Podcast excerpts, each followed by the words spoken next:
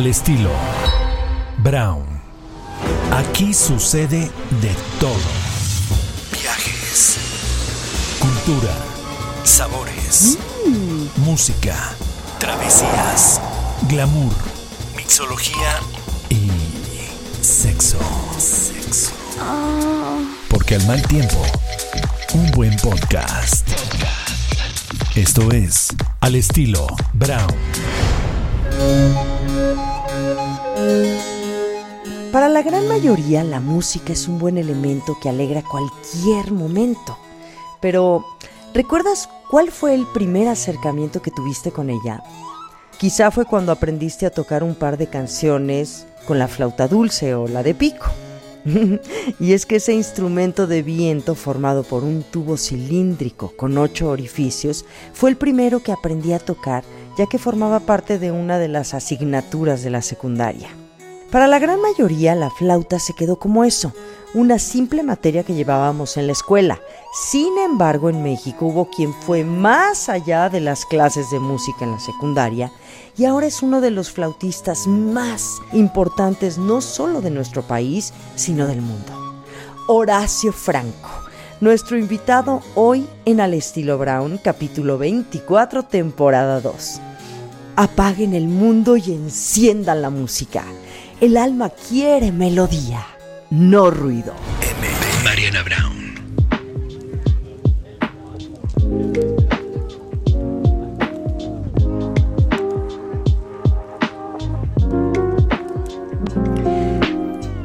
Qué felicidad de verdad. Es, es un honor poder platicar con un amigo queridísimo, un hombre que admiro tanto, que es un el mejor músico del mundo, el mejor flautista del mundo, es mexicano, es nuestro orgullo mexicano y que además un hombre que siempre está haciendo cosas por el beneficio de la música, de, de, del sensibilizarnos a nosotros los oyentes, de abrir conciencia. Un hombre muy consciente y responsable y además gran músico que tuve oportunidad de verlo además en el Festival de Música de Morelia y él es Horacio Franco. Un honor estar eh, al aire contigo porque te admiro, porque te quiero y porque bueno, eres una comunicadora de primera. Muchas gracias por esta oportunidad de charlar contigo. Gracias, corazón. Primero que nada, me gustaría que me cuentes cómo estás, cómo has pasado estos tiempos de pandemia. Supe que anduviste delicado. Bueno, fueron, fui de los primeros casos que hubo en México. Yo me, me enfermé, eh, empecé a presentar síntomas el 15 de marzo y eh, pues por una gira que tuve en Nueva York, ahora es que era inminente que me que me contagiara. Sí. Está tan fuerte toda la la pandemia por allá, que incluso en esa época, pues en Nueva York ni, ni, ni, ni, caso hacían, ¿eh? En realidad era como que a nosotros no nos va a dar porque somos la capital del mundo, ¿verdad? Sí. Y entonces, obviamente, pues nadie se cuidaba ni nada y pues el virus andaba suelto. Yo regresé a México de la, la gira el 15 de marzo, el 14 de marzo, y ya para el 15 tenía yo síntomas y ya se me declaró eh, ya, eh, ¿cómo se llama? este Oficial. Determinada, eh, oficial ya con la prueba PCR el 26, 25 de marzo y estuve con neumonía una noche en el hospital, salí inmediatamente porque mis pulmones nunca estuvieron mal y me fui a convalecer a la casa a el, pues, durante tres semanas, tres, cuatro semanas, perdí gusto y olfato, o sea, la disgeusia y anosmia y eh, obviamente me dio fiebre, la cual me bajé por, por con, con paracetamol, es lo único que tomé Ah. y ya, pues mi cuerpo, mi cuerpo fue este dando de sí, porque pues la verdad, yo soy una gente que siempre me he cuidado mucho y por eso este no la pasé, o sea, la pasé mal en la cuestión de que pues la incertidumbre, ¿verdad? Aquí, aquí Sí. mata más la duda que el desengaño. Todavía después de nueve meses de eso seguimos dudando de muchas cosas del virus, seguimos este temiendo mutaciones como la que está dando en Europa, seguimos miles haciendo eh, teniendo miles de miedos y en realidad pues eso es lo que le asusta a la gente, ¿no? Pero bueno, así Sí. fue. Pero, y qué bueno que, que, que ya fuiste de los primeros casos, yo lo sabía, y, y qué bueno que ya todo muy bien, porque además yo te vi tocando toda tu variedad de flautas en el Festival de Morelia, y que yo pensaba y decía, híjole, también para el tema de tu profesión y de tu pasión, que es, pues que requieres de los pulmones. Sí, sí, sí, bueno, eso era lo que daba miedo, ¿me entiendes? O sea, claro. Eh, el día que me diagnosticaron, el, día que estuve en terapia intensiva, que vieron que estaba yo oxigenando 96, 97, ¿no? pues me mandaron a la casa, por fortuna me mandaron a mi casa, y ese mismo día yo empecé, ya, llegando del hospital, lo primero que hice fue agarrar una flauta y ver cómo estaba yo respirando. Y como no había ningún problema, estaba yo, eh, hice, hice como varias obras con que necesitaban mucho control de aire, mucho aire, pues entonces dije yo, qué bueno que no me afectó y espero que no me afecte, ¿no? Y ella, cuando trabaja sobre un decreto positivo, cuando trabaja sobre una, sobre una base lógica y de decretos positivos, pues tu cuerpo va dando de sí, ¿no? Pero bueno, nunca sabe uno cómo te va a pegar, ¿no? Ese es el problema. Yo conozco gente que estaba muy sana y que come igual de sano que yo y que le dio más fuerte que a mí, ¿no? O gente que es diabética, obesa, hipertensa que no le dieron síntomas, que, que salió positiva después de, de, o sea, de positivo de anticuerpos que la tuvo y que nunca se dio cuenta cómo es este virus de mezquino, pues. Exacto, sí, sí, pero qué bueno que podemos platicar hoy y que, y que estamos ya mucho más, pues más informados, más preparados, sinceramente que esto ha sido larguísimo, porque uno pensaba que iba a llegar y que se iba a ir luego, luego, y pues no, ya llegó para quedarse. Entonces creo que hoy nuestra forma de también de, de recibirlo y de, y de los conocimientos que requerimos, la preparación, la disposición, o sea, como más pues más abiertos, no decir, bueno, pues no estamos exentos nadie de que nos pueda dar, no importa si fuiste, no fuiste, si tienes, no tienes, si saliste, no saliste, hay mucha gente que no ha salido de sus casas y que también dio positivo, entonces como dices tú, Horacio, es una cosa muy extraña. Y los contagios de esa gente que tú estás hablando pues, se dan por porque porque llegan o sea los hijos o los nietos o los parientes que, que, obviamente han estado expuestos, que no presentan síntomas y te pueden contagiar. El problema es ese ahora, ¿no? Que tenemos que cuidarnos por todos los flancos. Antes era no salir a la calle, pero ahora es no besar a los nietos, ¿no? Sí. De no salir a la calle pasamos a no besar a los nietos ni a los parientes ni acercárteles, lo cual pues ya se está viendo en Europa con estas nuevas nuevas reglamentaciones que se están dando en Europa. Mm, póngase el cubrebocas durante la cena de Navidad, definitivamente, qué cosa, ¿no? Sí, qué horrible. Por algo estamos nuevamente en semáforo rojo y no es broma. Entonces, sí. Querido, y bueno, yo quiero, primero que nada, cuéntame, tú has sido un gran impulsor del movimiento de música antigua, ¿no? Y fundaste la primera orquesta barroca de México. Ofreces muchísimos conciertos, tocas todo tipo de música, pero a ver, vamos comenzando. ¿Por qué? ¿Cómo es que fundas la primera orquesta de música barroca en México, Horacio Franco? Eso fue por que el mundo de la música barroca con instrumentos originales del barroco, con lo que se llama eh, ya comúnmente interpretación histórica, después de que después de que pasa la, la, revolución francesa la revolución industrial se que, que, que, ya obviamente ya no había monarcas ni reyes ni príncipes que dijéramos, tuvieran en sus cortes a los grandes músicos como los tuvieron antes, ¿no? Los músicos empiezan a, hacer una, una serie de modificaciones a su manera de corretear el, el bolillo. Es decir, empiezan a dar todos los conciertos en salas públicas donde la gente paga por irlos a escuchar. ¿Ok? Entonces, ¿quiénes pagaban ese, quiénes pagaban? Pues lo, pagaban obviamente la, la, gente que, que, antes los patrocinaba, pero pagaban esas gentes. Entonces, por eso también de ahí, y fíjate, curiosamente, la música clásica se volvió una serie de objeto de ornato también y de espectáculo de la clase alta, pero eso no importa. Lo que yo te iba a decir con esto es que las orquestas que tocaban antes en los salones de las cortes o de los palacios o de los castillos o lo que sea, se empezaron a agremiar y agrupar en grupos más grandes para poder llenar la acústica de un teatro, para poder llenar la, este, la, la, pues toda la necesidad de tener 500 o 1000 personas en un teatro. A partir de ahí, los instrumentos empiezan a evolucionar diferentes, empiezan a, empiezan a, a modificarse para que suenen más la, el canto de ópera se volvió, fíjate, porque mucha gente pregunta, bueno, ¿por qué cantan tan fuerte los cantantes de ópera y tienen este vibrato de oh, oh, oh, así, ¿no? Pues por necesidades acústicas, porque necesitaron llenar un teatro con mil personas en vez de cantar en una iglesia o en un saloncito de la corte. Entonces, a partir de los 1800, la orquesta sinfónica empieza a modificarse, empieza a evolucionar, empieza a volverse de otra manera. Entonces, todos los instrumentos que se tocaban en la época barroca ya no dejaron de más bien, no dejaron de existir, evolucionaron. Entonces, gracias a eso, cuando, cuando en los años 50 y 60, después de la Segunda Guerra Mundial, se da en Europa un movimiento de, de, pues ahora sí que de investigación de cómo sonaban esos instrumentos, pues en Europa nos llevaban un montón de años hasta los años 90 en cuanto es a la ejecución de ese tipo de música.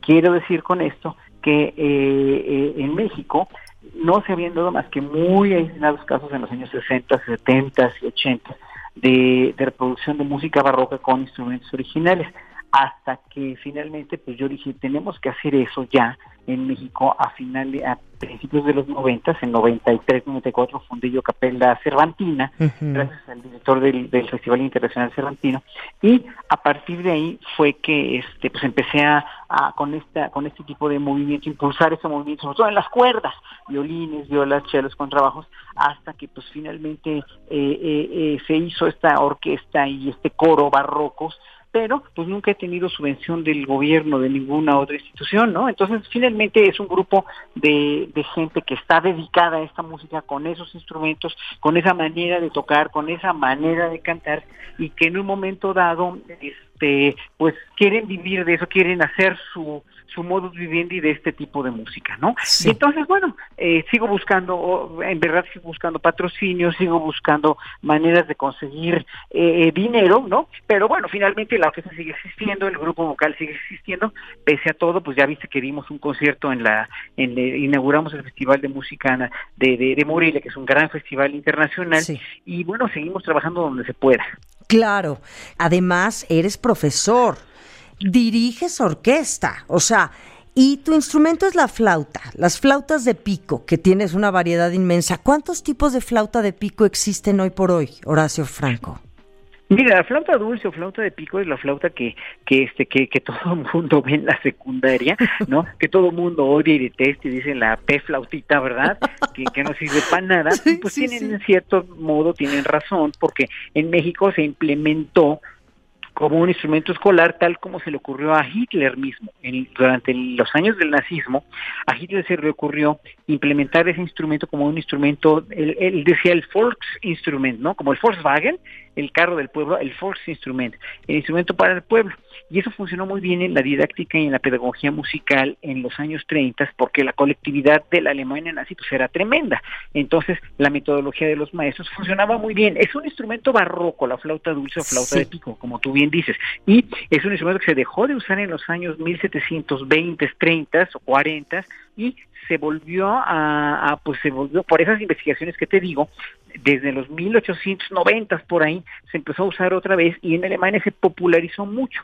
Y gracias a eso Hitler la instituye como instrumento escolar. Entonces yo gracias a eso finalmente gracias a la, a la, a la, a, que en México se implementa como instrumento escolar y que todo mundo la odiaba yo era el único bicho no raro sino rarísimo que le gustaba la flauta dulce que tuvo facilidad para ese instrumento y pues empecé a tocar ese instrumento como mi primer instrumento sin haber tenido nunca contacto con la música hasta que hasta que pues ya me dediqué a él, ¿no? Y, y, bueno, hay, eh, es un instrumento medieval, realmente renacentista y barroco, se dejó de usar en Europa hacia 1730-40 y se, se, se, se, volvió a instituir en Europa, pero más bien se instituyó como instrumento escolar y en México se mal instituyó y eso fue, sabes, gracias al gran actor Luis Jimeno, ¿no? Que en paz descanse, que siempre me recriminó mucho que yo haya dicho que se implementó pues muy al aventón, pero sí se implementó muy al aventón, porque pues no se les enseñó a los maestros metodologías, no se les enseñó a los maestros cómo implementar ese instrumento y aparte ni cómo tocarlo, obviamente, y aparte de todo pues se implementó en una colectividad como la mexicana, que pues ves que gracias a esa colectividad estamos ahorita como estamos, ¿verdad? Con la pandemia. Exacto.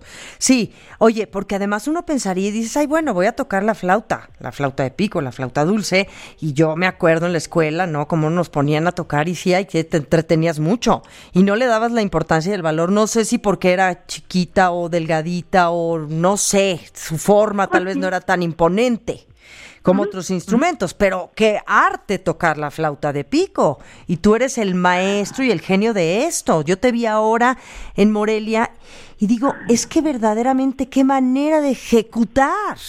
qué, qué pulmones, qué arte, qué, qué, qué manera de entender y de realmente enaltecer un instrumento como es una, un instrumento como la flauta que dices que fue la más odiada de la escuela. Pues sí, pues sí, es que tú mismo lo, lo has dicho, o sea, con cualquier cosa en la vida, con cualquier este deporte, con cualquier cosa por niña o por por efímera que parezca, si tú entiendes cómo funcionan las cosas en la vida, si tú entiendes cómo funciona la metodología de, de, desde barrer una calle hasta coser una camisa, hasta tocar una flauta, hasta hacer un experimento de química o física o hasta observar las estrellas, pues tú entiendes que, que lo puedes hacer bien o lo puedes hacer mal, ¿verdad? Obviamente. ¿no? Entonces ahí es donde tú, eh, donde, donde finalmente, pues yo aprendí a tocar la flauta en la mejor escuela profesional de, de los años 80, que fue el Conservatorio de Ámsterdam, ahí me fue a estudiar, me aceptaron allí y tuve la fortuna de tener el más grande nivel que hubo en ese entonces. Y, y, claro, obviamente, pues un, un, uno como artista, como instrumentista, como cantante, es lo mismo que un atleta de alto rendimiento, tú te tienes que quedar totalmente siendo como atleta, o sea, diario practicar, diario estudiar, porque esto no es que no es que no perdone, es que es un arte es un área de condicionamiento físico. Esas áreas de condicionamiento físico no se dan gratis porque son muy antinaturales. O sea, tocar el violín, hacer gimnasia olímpica, nadar eh, o, correr un maratón o este o, o, bailar danza clásica son áreas del ser humano, del conocimiento y del quehacer humano muy antinaturales que finalmente tienes que quedarte haciéndolas todo el tiempo porque no se da gratis. De acuerdo, de acuerdo. Y entonces te das cuenta de tu virtud, de esta gran virtud que tienes, porque no sé si en algún momento, Horacio Franco, te cuestionaste si tú querías tocar otro instrumento además de la flauta de pico o trataste con otro instrumento. Mira, me topé, me tuve que topar en el conservatorio con otro instrumento que fue el violín, porque yo entré al conservatorio queriendo estudiar flauta de pico, pero en ese entonces no había carrera de flauta dulce. Entonces me dijeron, o te, o te otro instrumento en serio, o serio, como los de la orquesta, o la guitarra, o si quieres cantar y tienes buena voz, o, o, pues no vas a estudiar eso porque aquí no hay esa carrera. Entonces probé tocar el violín, también toqué el clavecín durante varios años, pero pues mi instrumento siguió siendo la flauta de pico porque finalmente yo ya me había definido como flautista desde los 11 años que empecé a tocar y ya no hubo manera de quitarme de ahí. Pues no di mi primer concierto a los 14 años como solista de la Orquesta del Conservatorio, de la Orquesta de Cámara del Conservatorio, que fue en el Palacio de Bellas Artes, y a partir de ahí, pues mi maestro de violín, que era el director de la Orquesta de Cámara, porque le hice una audición para que me dejara tocar ahí eh, de solista, entonces me dijo, ya no tienes nada que hacer en el violín, no pierdas tu tiempo, la flauta es lo tuyo. Y claro, obviamente pues, ya, ya lo sabía, y lo único que quería yo hacer es irme de México lo más pronto posible porque aquí no había nadie quien me pudiera enseñar. Entonces tuve que buscar la escuela de Holanda, de Ámsterdam, mandé fíjate un cassette de esos que ya, ya no existen, que los jóvenes ya ni se acuerdan que existen o que ya ni conocen, pero mandé un cassette en un sobre por correo certificado y me llegó eh, muy romántico todo. ¿eh? Ay, qué bonito, un cassette en un sobre, imagínate. O sea, qué tiempos lo saqué, ajá, qué lindo hace 40 años, ya 39 años. Y bueno, fue que, que me dieron mi, este, mi aceptación allá en el Conservatorio de Ámsterdam con el mejor maestro del mundo en ese entonces. Y claro, y yo ya la meca y al, al, a la creme de creme de toda la, la, este, la, la, la, la flauta dulce en el mundo. Y obviamente, pues ahí sí me di cuenta que, que pues tenía que trabajar y aprender esa metodología maravillosa que tenían porque finalmente era lo que me faltaba, ¿no? Metodología. Yo ya era maestro del conservatorio, imagínate, yo fui el maestro más joven del conservatorio cuando tenía yo 16, 17 años, me nombraron maestro del conservatorio para enseñar la flauta dulce porque había gente que quería tocarla, pero pues en un momento dado tú no puedes aprender la música sin, un instructor, sin un maestro, pues, ¿no? Claro, de acuerdo. ¿Y cuál es la música que a ti te movió? O sea, la música clásica, desde luego, pero es muy amplia la música clásica. Estamos hablando de barroca, música renacentista, ¿no? Este, pues música también eh, tradicional, que también lo haces, porque tú le entras a muchos, muchos géneros musicales, ¿de acuerdo, Horacio? Sí, sí, sí, sí, pero la música que más me movió a mí fue la música clásica, desde siempre, desde niño.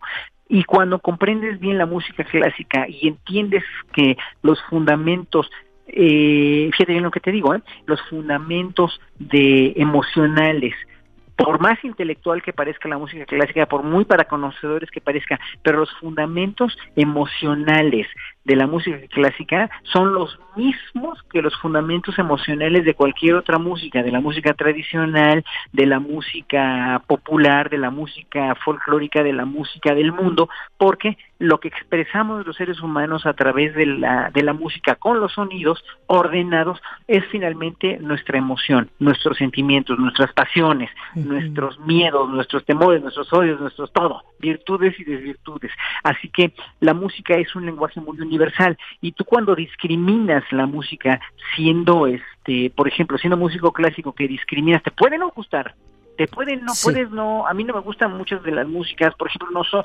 respeto mucho el mariachi, por ejemplo, pero no es la música que más me guste, por el timbre de los instrumentos, o no me gusta tampoco, y me cuestiono mucho la cuestión de las bandas de, de las bandas estas de este mm, las gruperas, por ejemplo, mm, el reggaetón no, yo, yo, yo, luego, luego saco mi trapito al sol, el reggaetón a mí tampoco me gusta.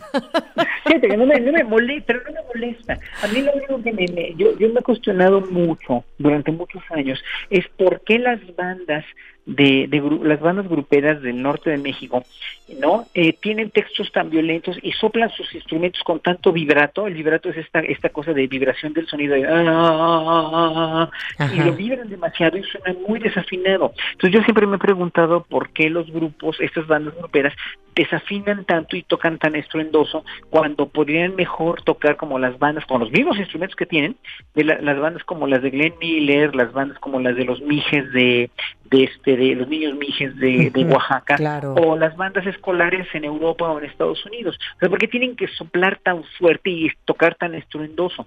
Si eso es lo que les gusta por exaltación de la violencia o si eso es lo que les gusta porque hacen más ruido o si eso es lo que les gusta. O sea, yo, yo nada más quisiera una justificación estética y yo respeto la cualquier música, ¿no? Yo respeto todo, siempre y cuando, a mí, por ejemplo, me encanta la cumbia, me encanta la salsa, me encanta, o sea, me, me, me, puede encantar, pero en un momento dado, este, sí yo cuestiono ciertas músicas y también cuestiono ciertas músicas clásicas que no están tan bien hechas, ¿no? O sea, también hay muchos compositores europeos y latinoamericanos de la época virreinal o de, la, de las épocas contemporáneas o de cualquier época pasada que no les subía tanto el agua al tinaco, ¿no? O sea, Mozart, Beethoven, Mozart, Beethoven, Bach, Händel, Telemann, Stravinsky, Mahler, Brahms, pues nada más va a haber uno, ¿no? Pero había muchos compositores que no eran tan buenos como los otros. Digo, es cuestión de, de elaboración de talento, de, de manufactura pero yo no cuestiono, yo sé, yo lo que cuestiono es la calidad de la música y lo que y, no, no no discrimino a nada, ¿no? Sí, sí, pero fíjate, qué interesante lo que estás diciendo acerca de estas bandas del norte y del vibrato, que sí, de pronto llegan a ser muy estridentes, muy ruidosas, muy contaminantes y entiendo que no todo mundo tiene ese esa elegancia o esa finura auditiva para elegir pues la buena calidad de música. O sea, el, el, que es el buen oyente, ¿no? Que también, tal vez no eres músico, mira, como es mi caso, yo no soy músico, pero sí soy músico porque me gusta la, me gusta escuchar buena música y tiene mucho que ver con lo que mi oído capta. Y no es que uno sea ni pedero, ni, ni, ¿me entiendes? Ni más ni menos, ¿no? Simplemente es que tenemos un oído mucho más educado. Ahora, claro, tienes el oído sumamente educado, eres el tamaño de músico que eres, Horacio Franco, y desde luego que puedes darte también el, pues el, el, el no puedes decir, oye, pues esto está fuera de, de, rango, ¿no? O sea, estos vibratos y esta música que, pues, ¿qué pasa, no? Ahora, siento que al mexicano le gusta mucho esa música, desgraciadamente. No estoy este, discriminando ni estoy criticando, pero ¿por qué nos tenemos que ir por esa música tan estridente y tan popular, chora? O no sé. yo, tengo la respuesta para esa pregunta, porque a los niños no se les, se les expone a otra cosa. Si todo un niño lo educas comiendo pura comida chatarra, si todo el niño lo educas este, viendo pura violencia familiar, le gritas y le pegas a tu, a tu mujer, si a todo niño lo escuchas oyendo todo ese tipo de música y no lo expones a otra, si a todo niño los, si a todo niño los expones a no hacer deporte, nunca los llevas a, le cultivas a hacer deporte o ver espectáculos o ver buenas películas, entonces obviamente el niño va a crecer solamente con un modelo determinado de, de educación y de lo que ha visto. Entonces, así es, así es, Mariana. Ya no hay, no, en realidad, yo creo que lo que lo que necesitamos es una pluralidad en la educación, una, una, que los papás planeen mucho mejor la educación. Bueno, que los papás planeen primero tener hijos, ¿no? Que no los tengan como tener plantas en maceta, pues, ¿no? Sí, sí, sí. en un momento dado, a los niños les, este, les inculquen precisamente la cuestión de, de este, de, de, de sí, oyes, oyes, este, oyes gruperas, oyes bandas, oyes rock, oyes jazz, oyes todo lo que quieras, y, y, y, este, y, pero oyes clásico también, y entonces el niño se va formando un criterio de plural, dentro de una pluralidad. Le enseñas todo tipo de, de comida, le enseñas a comer comida mexicana, pero comida china y comida japonesa y comida australiana y comida neozelandesa, o comida egipcia o comida del Magreb. Digo, obviamente pero tienes que tener tú la educación como papá. Eso es la palabra clave, la educación. La formación, la educación, porque todo el mundo, cuando yo hablo de educación, todo el mundo cree que hablo de escolaridad y no tiene nada absolutamente nada que ver. Tiene que ver con planeación, tiene que ver con sentido común, tiene que ver con, con, con cultura general que es lo que no muchos de los mexicanos hemos carecido desde hace muchos años. Sí, Horacio Franco, sí es cierto. Y cuando tú, por ejemplo, viajas por el mundo, ¿no? Haciendo tus conciertos porque eres el flautista del mundo, el flautista de, de la flauta de pico, que te dedicas a dar estas giras y estos conciertos a nivel internacional. ¿Qué has percibido del público? Digo, yo sé que, que hablar de público puede ser como un tema muy extenso, pero ¿cuál sería el público que tú más disfrutas por esta, justamente por esta educación, por esta buena elección, por la apreciación de la música clásica? Mira, esa es una pregunta que para mí vale oro, porque yo, mira, yo he tocado en todo el mundo, ya, o sea, ya me eché los cinco continentes y los 32 estados, y puedo decirte con toda con toda honestidad y toda franqueza, que para mí gente es gente, público es público, pero hay unos públicos mucho más broncos, dijéramos, o difíciles de convencer, como el público alemán o el público israelí, mm. que son públicos aparentemente muy conocedores, ¿no? O el público holandés, que toqué la última vez en Holanda y fue muy chistoso porque la última vez que toqué en Holanda, donde yo estudié, pues el público aplaudió en medio de una de una cadencia que estaba yo haciendo nunca había pasado eso en Holanda, pues el público conocedor, cómo va a aplaudir en medio de este de una pieza, ¿verdad? Y pues aquí aplaudieron como si fuera yo rockero. Y este y dices, pues es que no hay que estereotipar a la gente porque el público conocedor yo no yo yo no coincido con la con la gente que dice así, el público conocedor, el exquisito público conocedor de música clásica, eso es una falacia de, de quinta. Hay el público sensible o el público ya nada más, y todo el público es sensible. Sí, yo estoy seguro, si, a, gente como, mira, y eso no tiene nada que ver con la bondad o no bondad, porque el mismo Hitler, que era un demonio satánico, ¿no? Sí. Era, era, era muy culto musicalmente hablando y le fascinaba, le fascinaba la música buena, ¿no? Eso no tiene que ver nada, no tiene que ver nada la bondad, pero sí la inteligencia y sí la percepción y sí tus horizontes de sensibilidad. Entonces yo en ese sentido estoy absolutamente seguro que la música sí modifica a la gente para ser más inteligente, con más juicio crítico, con más, este, pues sí, con más elementos de juicio y de sensibilidad.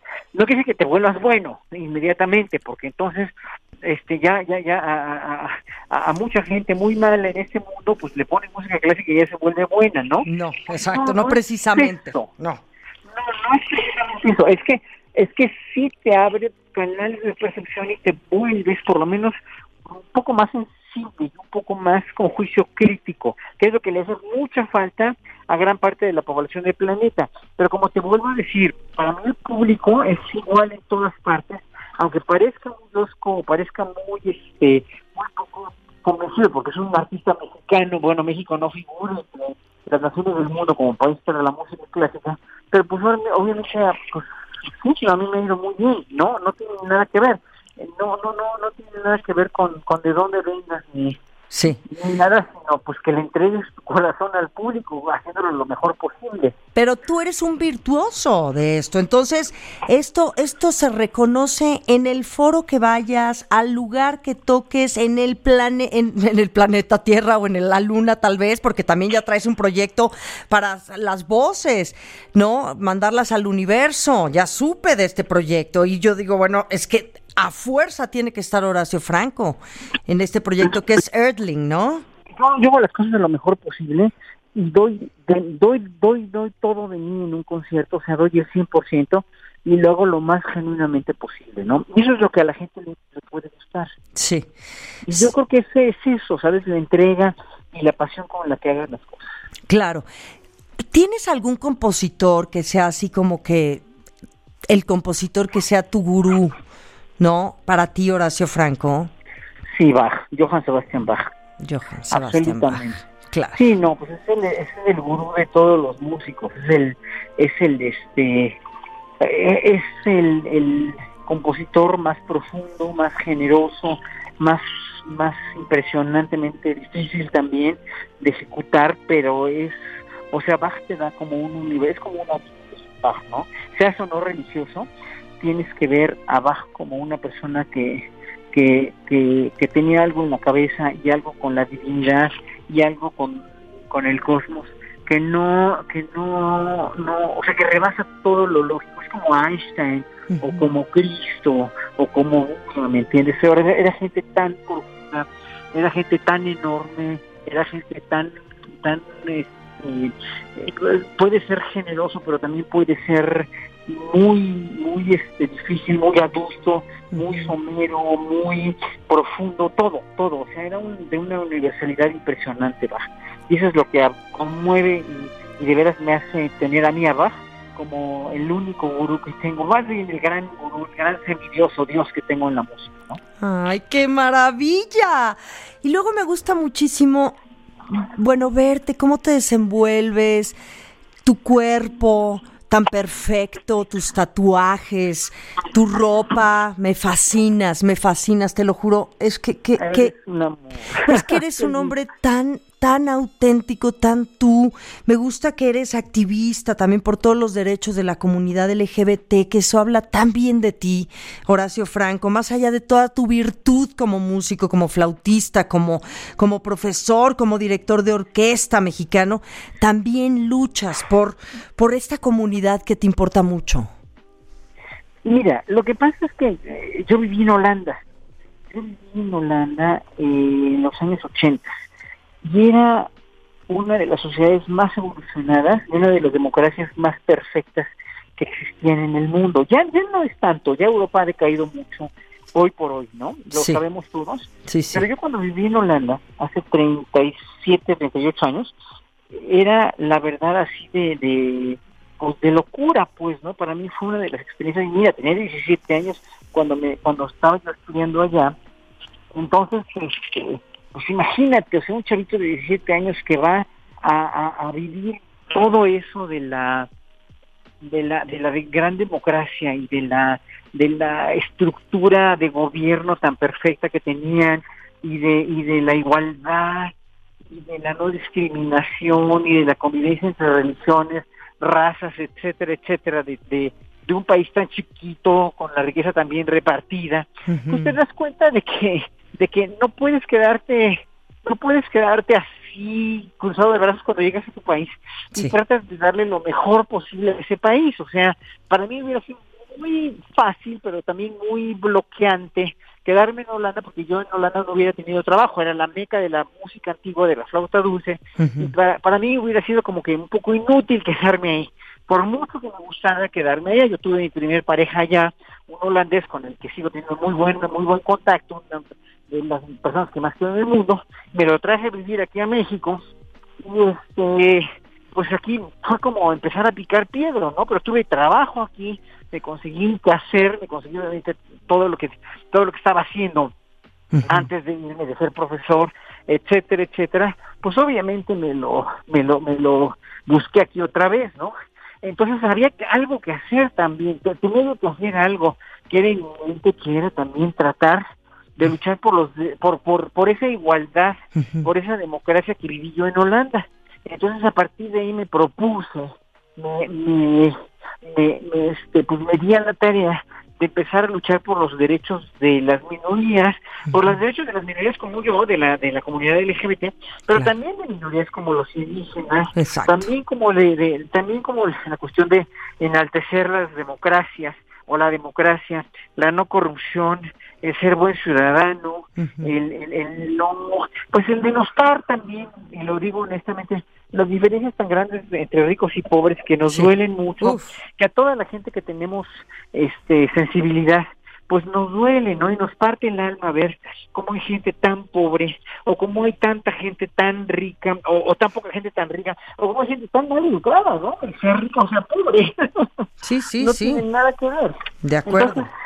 en ese sentido, ahí yo he sido activista por las causas justas durante años, durante décadas, empecé a luchar por la los derechos de mi comunidad, pero también con los, por los derechos de la música, digo, de los indígenas y de su música y de sus tradiciones y de los niños de la calle, etcétera, etcétera, etcétera. Entonces, bueno, llevo muchos años así, siendo lo más activista posible. Sí.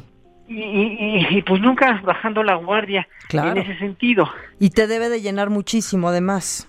¿no?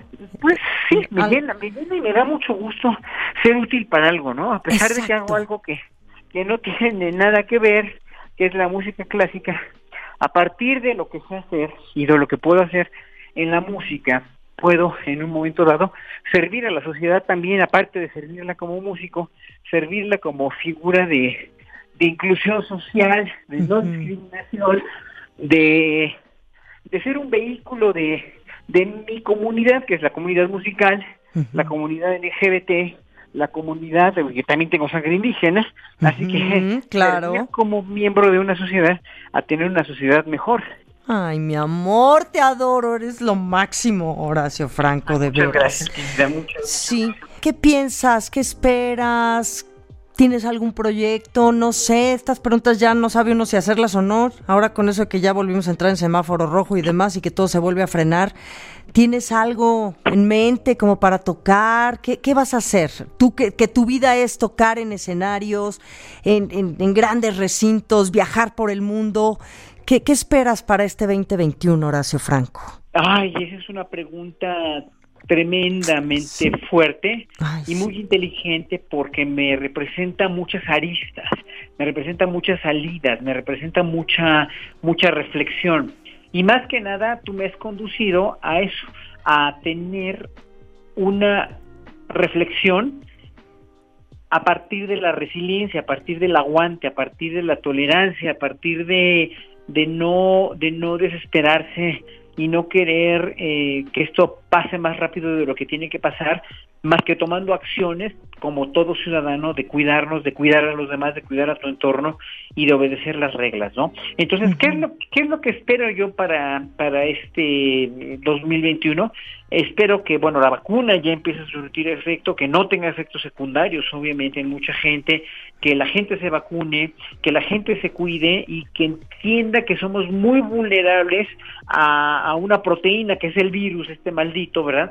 Que en un momento dado nos puso, nos paró de pestañas y nos sigue parando de pestañas, que eso va a pasar en un año más, yo creo ya que esté la vacuna a gran escala y que tenemos que ser pacientes y resilientes porque de eso no nos vamos a morir si no nos exponemos, obviamente, si no somos vulnerables.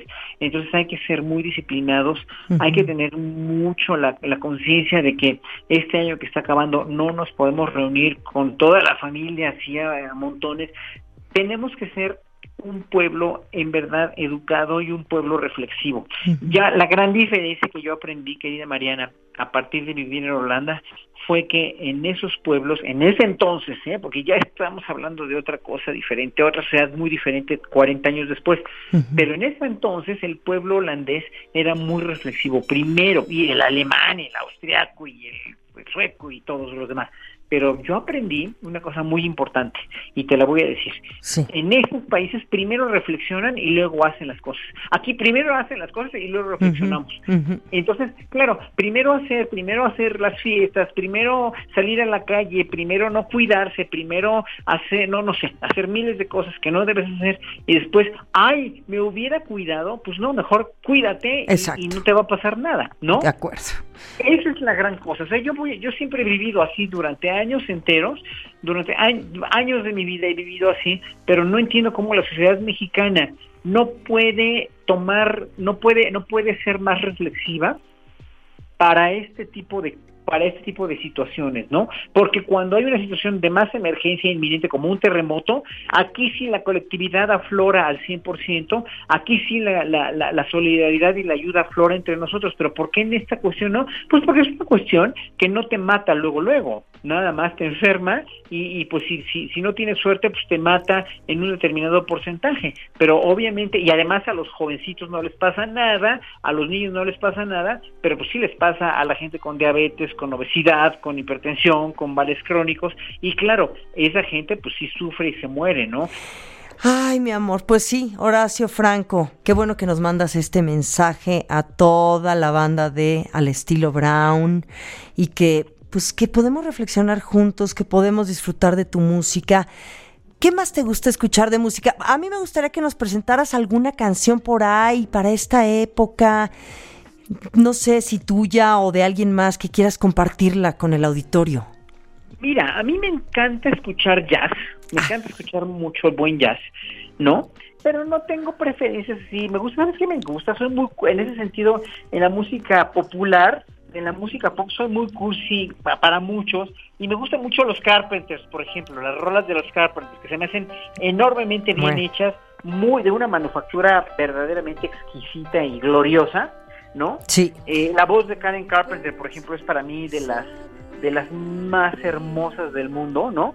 De las más hermosas que ha existido en el mundo, que son muy cursis porque yo no soy, yo soy Grinch además, ¿eh? Oye, te adoro, te mando muchos besos, te felicito y te abrazo mucho, de verdad. Gracias por esta plática tan tan bonita y tan, de veras, tan de amigos, de confianza, de, de, que abras tu corazón y tu pensamiento y todo. ¿Quién eres tú, Horacio Franco? Que, que por favor, nada más cuando vuelvas a dar un concierto, aunque sea digital, avísanos. Queremos estar ahí contigo. Cómo no, querida, no sabes cómo lo que representa esta entrevista para mí ha sido de las mejores en mi vida te agradezco mucho las preguntas tan inteligentes, tan oportunas. Te agradezco a ti por ser tan oportuna en este medio nacional, ahora tan, pues tan triste y tan, tan, con tanta atención. Tú nos das un respiro de paz, un respiro de inteligencia, de confianza y de libertad también. Mm, que Dios te bendiga, te quiero mucho. Mil besos, cuídate mucho. Gracias, Horacio Franco. Bye bye. Escríbenos y manda tus comentarios a Mariana Brown en Facebook y Twitter y Mariana Brown Oficial en Instagram. Al estilo Brown.